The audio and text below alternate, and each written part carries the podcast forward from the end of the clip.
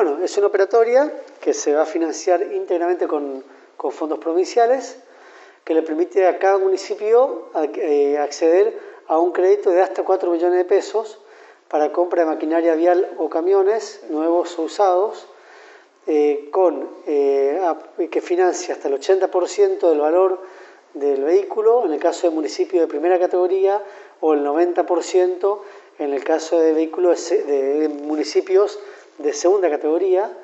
El plazo a devolver es con un, periodo de gracia de tres meses y luego a pagar en 15 meses para los municipios de primera categoría y 24 meses para los municipios de segunda, siempre a una tasa anual del 12%.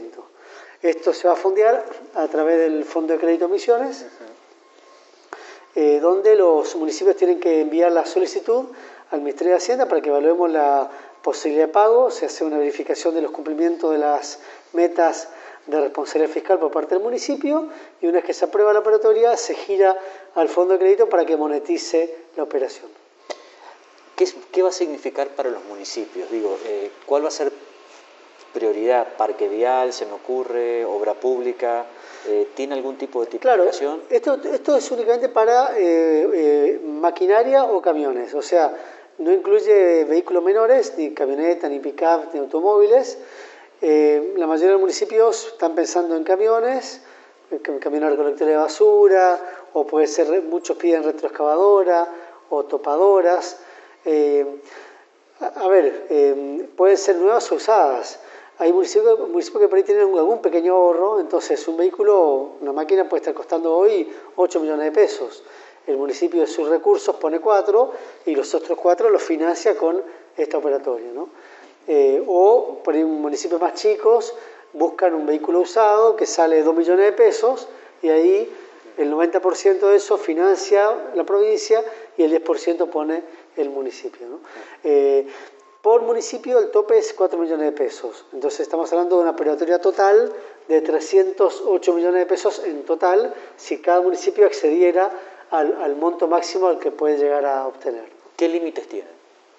¿Qué limitaciones? Las limitaciones tienen que ver con, que la, verdad que entendemos que la mayoría, por decir casi todos, los municipios van a poder acceder porque únicamente se verifica que la cuota mensual no supere con otros compromisos que tenga el municipio eh, la relación del 15% que es lo que fija la regla de responsabilidad fiscal. Es decir, la cuota mensual de este crédito más otros créditos que tenga el municipio, que la verdad que la mayoría no tiene créditos, no puede superar el 15% de los ingresos corrientes que tenga el municipio.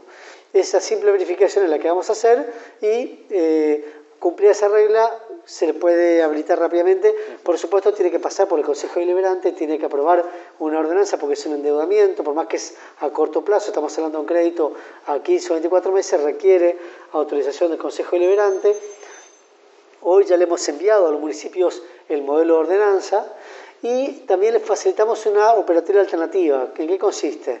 Que invitamos a empresas a que se adhieran al programa. Esas empresas eh, le ofrecen al Ministerio de Hacienda un precio bonificado del precio de lista. Entonces, el municipio quiere comprarle a estas empresas a ese precio bonificado, puede hacerlo por contratación directa para evitar el proceso de licitación porque eso lleva más tiempo eh, puede haber dispara de precios porque sabemos que la maquinaria se sujeta al dólar, entonces le facilitamos que la compra sea rápido y a buen precio porque estas empresas van a cotizar a un precio bonificado. ¿En qué momento de la economía eh, provincial eh, con respecto a recaudación, coparticipación, llega este incentivo para los municipios? Llega en un buen momento, este programa lo había pensado el gobernador ya en el mes de marzo, por supuesto quedó postergado por la misma cuestión de la pandemia, era así impensable en marzo, abril eh, trabajar sobre esta operatoria, por eso el decreto fue aprobado en junio y implementado ahora en mayo que tenemos los recursos para esto. Eh, hoy la economía provincial está trabajando con, con, buen nivel de actividad, con, yo te diría en algunos sectores mejor que antes, con esto de las fronteras cerradas. Eh, hay muchos rubros que están vendiendo eh, inclusive por encima, o sea, con crecimiento por encima de la inflación, lo cual es un buen dato. Eh, y si bien la macroeconomía nacional todavía muestra eh, niveles de que falta recuperación, la verdad que los recursos que ha hecho la provincia a partir de todo este tiempo nos ha permitido lanzar el programa en este momento. ministro, lo cambio de tema.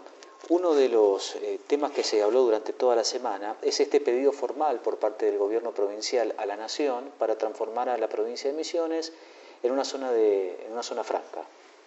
Eh, cuéntenos qué se pidió y qué avances hay, si hay algún tipo de avance o, de qué depende.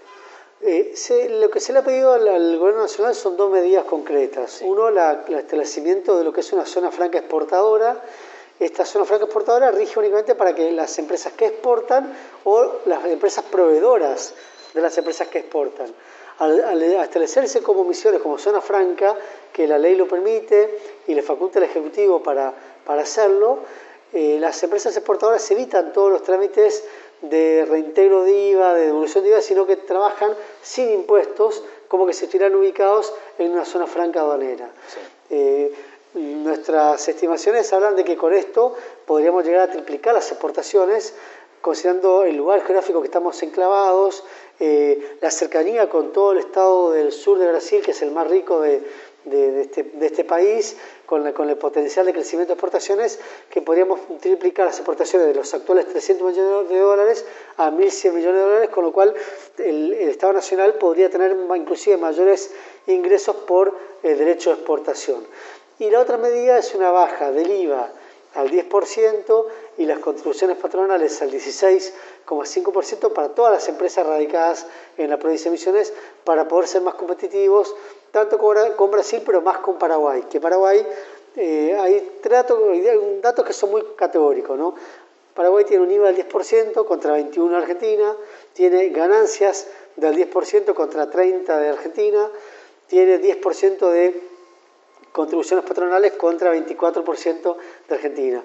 Sumado a la informalidad que tiene Paraguay, que también la tiene, hace que sea muy difícil competir con Paraguay y un reglamento de precios oficiales que se ha hecho entre precios que publica el INDEC para misiones y el Instituto Estadístico Paraguayo muestra que en promedio los precios de Paraguay a hoy son 28% más baratos. Entonces es imposible competir con Paraguay en esta estructura impositiva. A ver, ministro, a ver si entendemos. Eh, el proyecto gira en torno a una provincia exportadora.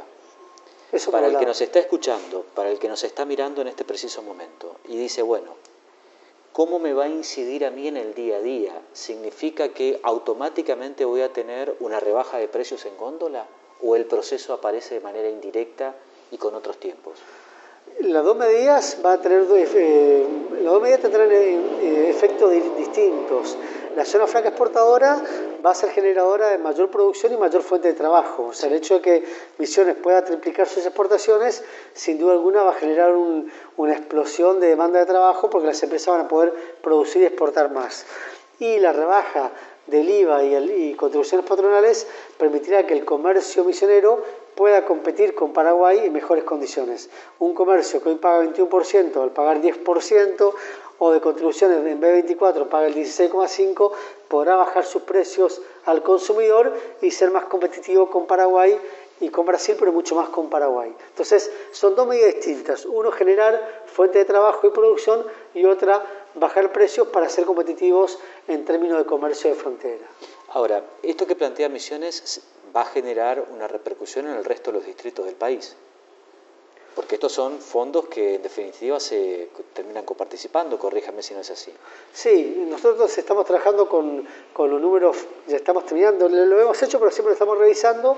En realidad no hay costo fiscal para la medida porque la, la baja de IVA, la baja de, de contribuciones patronales va a ser compensado sobradamente con la, la, mayor recaudación y mayor consumo que va a haber en emisiones. Un solo dato nomás, comercio por menor, en, en, lo que es el dato de junio, sin tomar comercio por mayor, o sea, tomando comercio por menor, eh, emisiones se ha vendido 5.600 millones de pesos más por encima del crecimiento de los precios respecto a junio de 2019. Esto, esta, la causa es el cierre de la frontera, es decir, es, eh, esos 5.600 millones era dinero que se iba a Paraguay y a Brasil en el comercio fronterizo que hoy no se va porque las fronteras están cerradas. Si uno calcula cuánto es el impacto eh, del IVA y de las contribuciones por esos 5.600 millones de pesos, el Estado Nacional lo que baje de alícuotas impositivas lo va a recuperar con mayor recaudación. Hay sectores de la oposición que plantean y dicen, bueno, está bien, la provincia de Misiones sigue pidiendo a Nación Pero ¿qué va a hacer Misiones con su esquema impositivo interno? Misiones, eh, a ver, eh, la respuesta está muy clara. Misiones primero, con el consenso fiscal, ha unificado alícuotas con el resto del país. O sea, hoy no tiene emisiones alícuotas más caras que el resto del país. La industria, lo que paga una industria de emisiones es igual a lo que paga una industria en Entre Ríos, Buenos Aires o Santa Cruz. Eh, lo que paga un servicio, una, una entidad bancaria, lo que paga una constructora, lo que paga una empresa de energía, de lo mismo emisiones que en el resto del país, porque las alícuotas, por el consenso fiscal de ingresos brutos, tienen un tope. Entonces, todas las jurisdicciones hemos quedado en igual eh, rango de alícuotas. Entonces, a esa respuesta, a esa pregunta, o ese planteo, la respuesta es clara. Misiones ha bajado impuestos en, en los años 2018 y 2019. Misiones ha bajado impuestos y se ha equiparado al resto del país, con lo cual el esfuerzo ya lo hemos hecho. Y se ha demostrado, ahí está, y ahí está la, una, un replanteo, hemos bajado impuestos y no ha habido una baja de precios. Es decir, no hemos tenido una mejora en la competitividad, ese famoso efecto cascada que tanto se habla, de que el impuesto a los ingresos brutos genera un efecto cascada, que el precio al por menor termina siendo mucho mayor que el precio mayorista, no, no ocurre porque esa rebaja de impuestos no se ha trasladado en beneficio de precios al consumidor.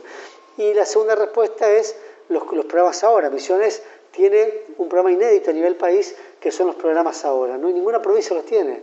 Eh, tenemos más de ocho programas en ejecución, entre ahora misiones, ahora bienes durables, gastronomía, pan, ahora gas, eh, ahora, eh, ahora carne, el ahora patente, el ahora patentamiento, el ahora gasoil, que le dan herramientas de beneficio al consumidor para gastar emisiones y no irse a gastar a Paraguay o a Brasil. Las últimas dos, presupuesto 2021.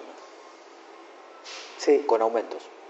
Sí, sí, sí, el presupuesto 2021 está proyectado, está presentado por el gobernador con una proyección de, crecimiento de la economía, de, de ingresos crecientes, que si bien estamos atravesando un momento difícil que tiene que ver con una cuarentena en la pandemia, las perspectivas para el 2021 son realmente más alentadoras en un ámbito donde se estima que ya la, cuarentena y la pandemia va a estar superada y este arreglo con, con los bonistas a nivel eh, nacional también ha despejado el horizonte económico para que la macroeconomía nacional pueda presentar signos de reactivación.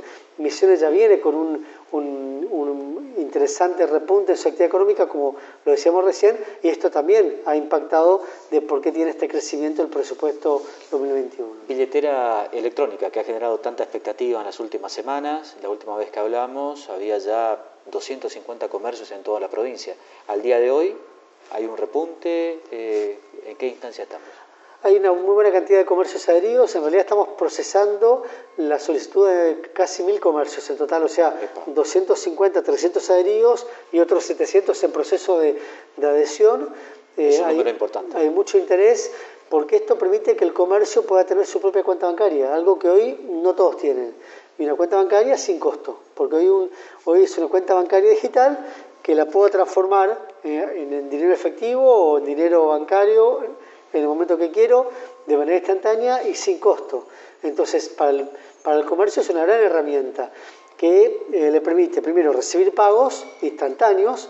Cuando, cuando vas a pagar con tu tarjeta de débito, a vos te debitan en el momento y al comercio le pagan a los 21 días.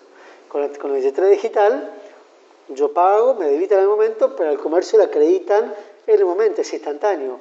Y el comercio a su vez le puede pagar a su proveedor con un, con un simple botón de pago transfiriendo los fondos de manera instantánea y justamente reduciendo costos, reduciendo pérdida de tiempos, dando mayor seguridad, con lo cual es una herramienta que se, que se viene, de la que se está aplicando y la que queremos fomentar también para eh, cumplir dos objetivos, la inclusión financiera y promover el comercio misionero, porque el, usuario misionero no va a poder gastar a Paraguay con la billetera, va, va, a gastar solamente en misiones. Ministro, eh, una de las características que estábamos viendo y lo que generó interés es que son pequeños emprendedores, es decir, rubros de la economía que le costaba la bancarización.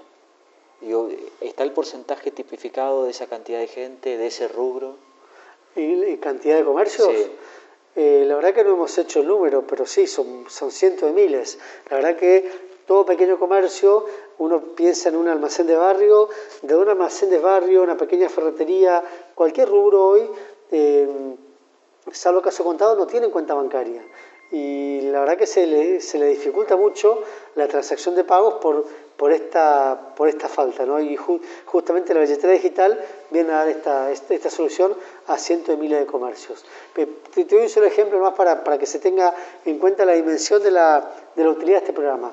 Un gran distribuidor de posadas que vende un producto eh, se ha adherido a la billetera y le está pidiendo a sus clientes, que son más de, de 500, que se adhieran. Entonces, el cliente, por, ese comercio al por menor, recibe los pagos con las billeteras y automáticamente le puede pagar a su proveedor, al distribuidor, de manera instantánea, facilitando los pagos, reduciendo tiempos y reduciendo costos. Ministro, como siempre, muy amable. Muchas gracias. ¿eh? Gracias a ustedes.